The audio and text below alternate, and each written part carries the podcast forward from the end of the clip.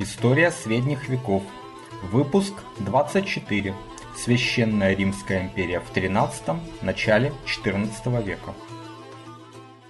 Добрый день, меня зовут Валентин Хохлов, и это очередная передача из цикла об истории средних веков. А, прошлую передачу мы закончили на том, что в 1235 году Фридрих II находился на вершине своего могущества. Он замирился с извечными противниками вельфами, главой рода которых оставался племянник Генриха-младшего Аттон Люнебургский. А единственным врагом императора э, оставалась Федерация ломбардских городов, против которых он довольно успешно воевал в 1237 году но затем потерпел неудачу при осаде Бреши в следующем 1238 году. Э, тогда же начался разлад в отношениях с папой Григорием IX, который крайне ревновал императора к э, его усиливавшейся власти. И последней каплей этого стало то, что Фридрих отдал корону Сардинии своему незаконнорожденному сыну Энцу, а папа претендовал на светскую власть над этим островом. В 1244 году Григорий IX умер. Новым папой был избран Иннокентий IV, который до того был с Фридрихом в довольно дружеских отношениях. Но после избрания он был вынужден присоединиться к Э, противником императора, сказав, ни один папа не может быть гибелином. А напомню, что гибелины от названия замка Вибелинген – это партия императора. А папская партия называлась Гвельфами по имени рода Вельфов. Хотя сам род Вельфов уже с императором не сражался.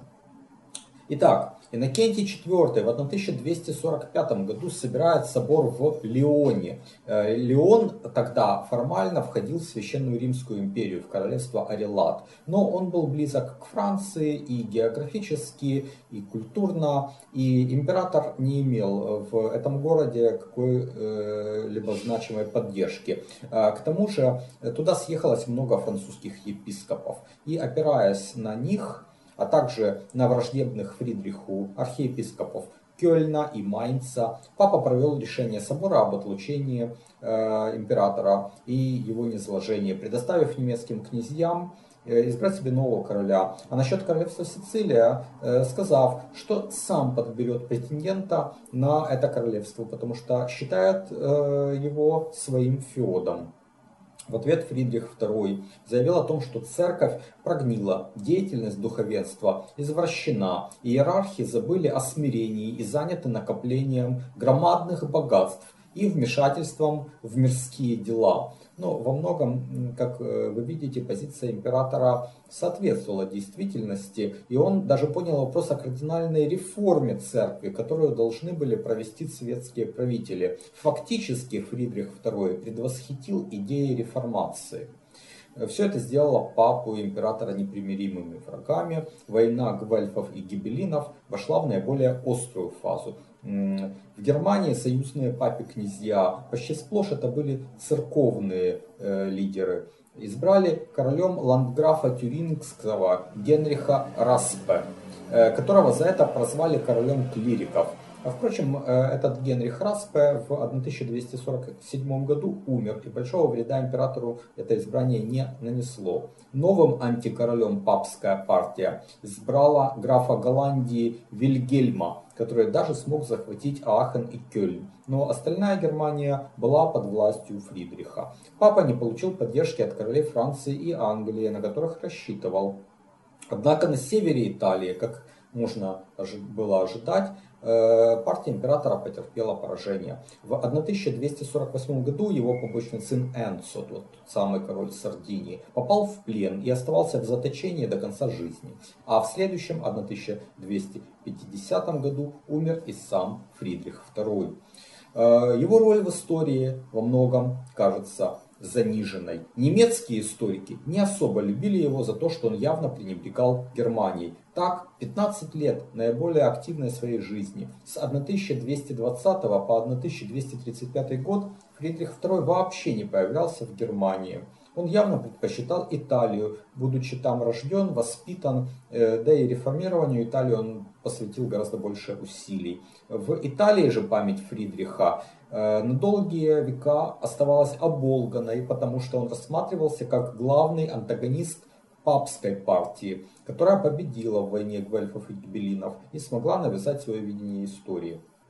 Фридриху II наследовал его старший сын Конрад IV, который к тому времени уже был избран королем Германии. Э, в Германии все было мирно, и Конрад вместе со своим братом Манфредом в 1251-1253 годах Э, довольно успешно воевали в Италии. Однако в 1254 году Конрад IV умер в довольно молодом возрасте. От брака с Елизаветой, дочерью герцога Баварии, у него остался сын, прозванный Конрадином. Э, ему в то время было всего два года и никто его не рассматривал в качестве преемника. А в 1256 году скончался и антикороль Вильгельм Голландский. Обе враждующие партии провели избрание новых королей. От гвельфов был избран Ричард э, Корнуэльский, брат короля Англии Генриха III, а от гибелинов король Кастилии Альфонс X. Впрочем, последний никогда в Германии так и не появился. Ричард же приехал, короновался в Ахене, но в стране он провел около четырех лет из 15, которые номинально находился на троне. Власть в Германии фактически перешла к князьям. В Сицилии в 1258 году королем был коронован Манфред, младший брат Конрада IV, хотя по праву, конечно, наследником должен был быть э, Конрадин. Папа, который считал Сицилийское королевство своим феодом, сначала предложил корону английскому принцу Эдмунду, а когда тот отказался, то младшему брату короля э, Франца Людовика Святого, э, графу Анжу, Карлу это был жестокий и беспринципный человек. В решающем сражении при Беневенто в 1266 году армия Карла Анжуйского разгромила войска Манфреда, и тот, видя, что битва проиграна, и делая его э, тоже, считайте, э, проигрышная, э, кинулся в гущу сражения и был убит. А юный Конрадин э, воспитывался при дворе герцогов Баварии, из рода которых происходила его мать, но родня ему не сильно помогала в его династических притязаниях. И вот для того, чтобы набрать армию, когда вот Конрадин уже там подрос, ему пришлось заложить свое родовое герцогство Швабия, э, распродавать фамильные владения Гогенштауфенов. Э, ему удалось благодаря этому собрать где-то 10 тысяч человек, в 1276 году, когда ему было уже 15 лет, э, этот юноша отправился отвоевывать э, свое наследство в Италию. На севере в Италии и в Риме Конрадина встретили довольно радушно, а союзный ему флот города Пиза разбил французов на море. Но в решающей битве при Э, Талия Котца 22 августа 1268 года войска Карла Анжуйского одержали полную победу. Сам Конрадин и его верный друг Фридрих, э, сын марграфа Баденского, бежали, но их схватили и выдали э, Карлу Анжуйскому. И 29 октября 1268 года в Неаполе пленники были казнены. Я замечу, что с момента ослепления императора э, Людовика III в 915 э, сколько я помню, году в Европе не было подобного злодейства по отношению к особе королевского рода. Да и по опыту предыдущих выпусков вы могли заметить, что э, короли Франции, Англии, Германии в то время умирали своей смертью. Вообще высокое средневековье э, было крайне вегетарианским периодом истории, и максимальное наказание, которое мы встречали э, в предыдущих выпусках, это было заточение, заключение под стражу. Но обычно даже до этого не доходило, а дело ограничивалось лишением феодов и изгнанием. Казнь Конрадина э, для того времени была неслыханным злодейством. И вот так печально закончилась история династии Гогенштауфенов их родовое герцогство Швабия перестало существовать, потому что оно было заложено, частично распродано, и оно распалось на более мелкие образования. Пути Германии и Италии окончательно разошлись. А, Карл Анжуйский смог построить огромную империю, в которую входила завоеванная им э, Сицилия, Сицилийское королевство, вернее, которое включало не только саму Сицилию, но и весь юг Италии. то есть там, Неаполь, Апулию, Калабрию. Также он получил Прованс благодаря браку с наследницей этого графства, а после ее смерти стал править там уже как полноправный граф. Он завоевал корону Албании и некоторые земли в Греции. Э, впрочем, с Сицилии Карл как раз лишился. Дело в том, что дочь короля Манфреда, Констанция, вышла замуж за короля Арагона, Петра III. Говорят, что на эшафоте Конрадин перед самой казнью объявил э, ее наследницей Сицилии. И в 1282 году местное население подняло восстание против э, французской администрации Карла Анжуйского. Это восстание вошло в историю как сицилийская вечеря. Оно началось пасхальный понедельник, 30 марта 1282 года. И затем в течение э, порядка шести недель на острове было вырезано 12 тысяч французов. Э, восставшие первоначально собирались сделать Сицилию свободной республикой, но папа отказался поддержать это их требование, и тогда э, сицилийцы предложили корону Петру III Арагонскому как мужу Констанции. А, что касается Германии, то в 1272 году умер номинальный король Ричард Корнуэльский, а 29 сентября следующего 1273 года князья избрали новым королем Рудольфа, графа Габсбурга. Это был первый король из рода Габсбургов, который через несколько веков сделает корону Священной Римской империи фактически наследственной в своем доме.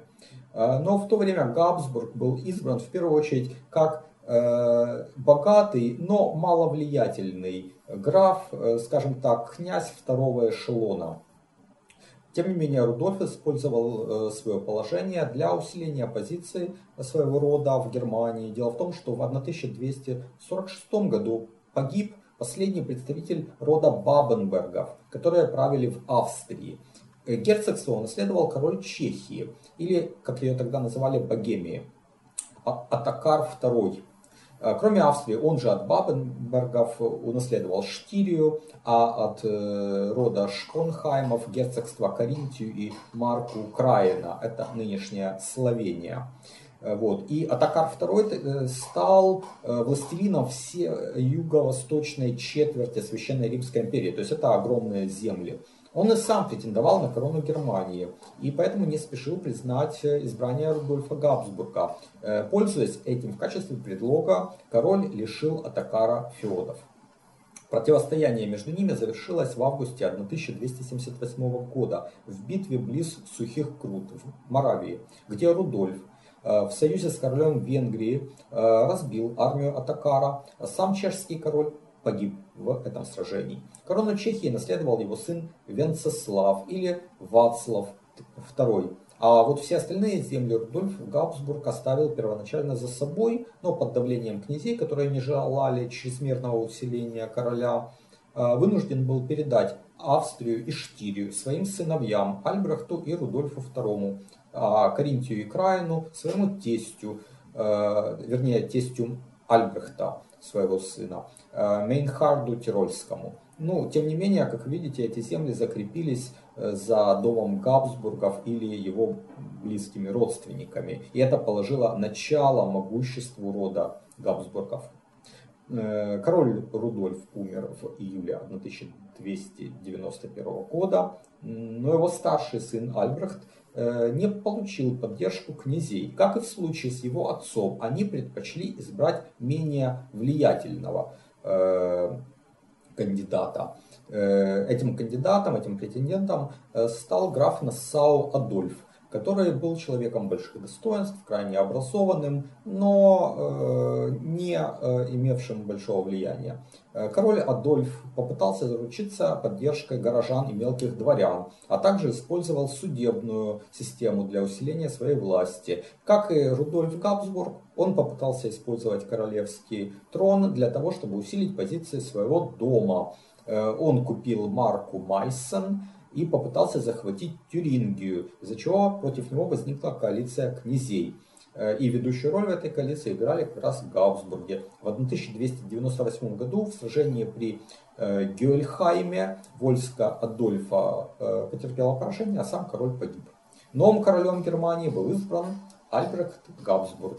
Интересно, что э, он, по сути, стал проводить ту же политику, что и его предшественник. Опираясь на города и на мелкое дворянство, он стремился усилить позиции своего дома. Наследственные владения Габсбургов были в Швабии, это северо-запад нынешней Швейцарии. А вот новые земли Австрия, Штирия, Каринтия, восточнее. Э, и Альбрехт попытался объединить это в единый домен за счет земель центра и востока Швейцарии, которые ранее принадлежали угасшим к тому времени домам Бабенбергов и э, Цехрингенов. В 1291 году Э, соответственно, против этих притязаний Альбрехта выступили жители трех кантонов нынешней Швейцарии. Это Швиц, Ури и Унтервальден. Они заключили между собой союз, с которого началась Гельветическая конфедерация, или, как мы ее называем, Швейцария. Помимо земель в Швейцарии, Альбрехт пытался заполучить также Голландию и Зеландию. Чехию и Тюрингию, но пал жертвой своей скупости. Дело в том, что когда умер его младший брат Рудольф, то Альбрехт захватил его земли и не передал их законному наследнику, сыну Рудольфа Иоанну. К тому же он унижал племянника, называя его герцогом без земель. Э, Иоанн, видимо, был довольно горячим юношей, э, он не стерпел обиды, с группой верных рыцарей подкараулил дядю и убил его 1 мая 1308 года. Следующим королем Германии был избран Генрих, граф Люксембурга. Опять же, как и в случае предыдущих собраний, князья руководствовались той же логикой. Выбрать человека достойного, но не обладавшего большим влиянием или э, землями. Забавно, что вслед за этим в точности повторилось все то же, что делали его предшественники. Будучи избран, Генрих VII начал активно искать пути усилить влияние дома Люксембургов и превратить его в один из величайших домов Германии. Это ему удалось, э, потому что король Чехии Генрих Карентийский, который был женат на старшей сестре покойного короля Вацлава III, не принес своевременно официальной присяги. И Генрих VII спешно устроил брак своего сына Иоанна или же Яна на младшей сестре Вацлава Елизавете. Это произошло в 1310 году, после чего корона Чехии была передана вот этому э, Яну. С тех пор династия Люксембургов закрепилась на чешском престоле и правила там до своего угасания в 1437 году. Э, вот, к слову, знаменитый э, Карл IV, чешский король, император, Э, в честь которого назван Карлов мост э, и так далее. Вот, он был сыном того самого Яна. Э, в 1310 году Генрих VII предпринял поход в Италию, которая уже давно как бы не знала власти королей Германии. В Италии царил полнейший хаос, за исключением юга, где прочно правил дом э, Анжу Сицилийских. Э, несмотря на то, что армия Генриха состояла всего из 5000 человек, он многого достиг. Он поставил в Милане во главе города Матео Висконти. Затем семейство Висконти довольно долго там правило, пока его не сменили с Форца. Затем Генрих вошел в Рим, выступил арбитром между домами Арсиний и Колонна, которые боролись за власть в городе. Э, папы Климента V тогда в Риме не было, он пребывал в Авиньоне. Это вот начало знаменитого авиньонского пленения пап. А союзные Генриху кардиналы короновали его римским императором. А до него, напомню, предыдущим императором был Фридрих II. С того времени прошло несколько десятилетий. Далее целью Генриха было Неаполитанское королевство, но завершить э, поход э, он не смог, потому что 24 августа 1313 э, года умер недалеко от Сиены. В Германии образовалось э, двоевластие, потому что из семи князей трое выбрали королем Фридриха Габсбурга, старшего сына Альбрехта I, а четверо герцога Баварии Людовика или Людвига Виттельсбаха. Кстати говоря, в числе вот князей, которые избирали короля, был граф Палатин Рейнский, старший брат Людвига, и он голосовал за его противника, за Габсбурга. А, и э, еще любопытно, что Фридрих и Людвиг в юности были очень близкими друзьями. Но когда вот они оба были избраны друг против друга королями, то, конечно, началось противостояние. Оно продолжалось до 1322 года, когда в битве при Мюльдорфе армия Людовика разбила войска Фридриха. Габсбург попал в плен, там его держали три года, но потом он примирился, признал Людовика королем, э, был освобожден, и дальше Людовик даже назначил его своим соправителем.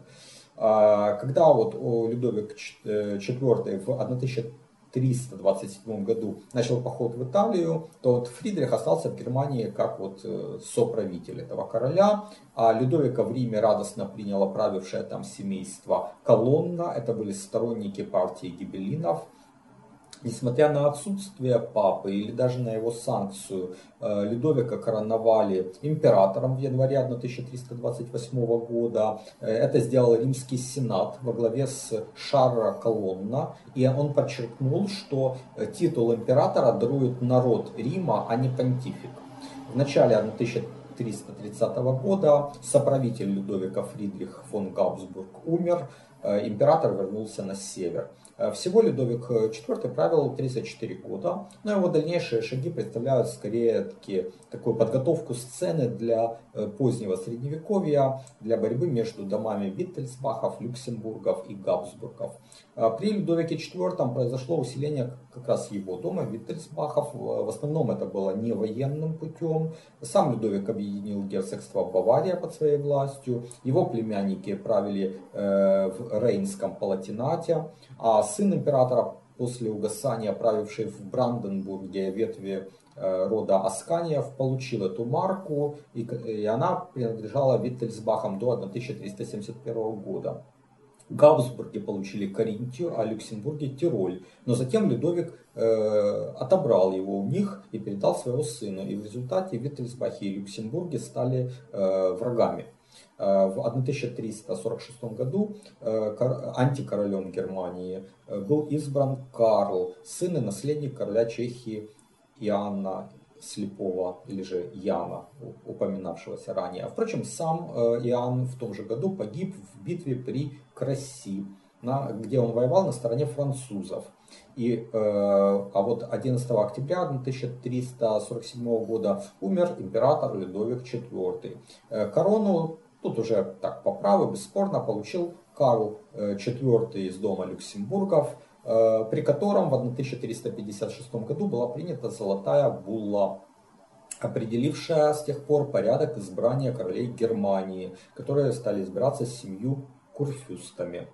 Ну, на этом мы можем э, закончить обзор истории Священной Римской империи в высоком средневековье. И давайте теперь зададимся вопросом, о котором я говорил в самом начале этих трех выпусков. От чего же так по-разному развивалась история этого государства и Франции? Ведь короли Германии и императоры Священной Римской империи имели гораздо более благоприятные стартовые позиции, чем капетинги.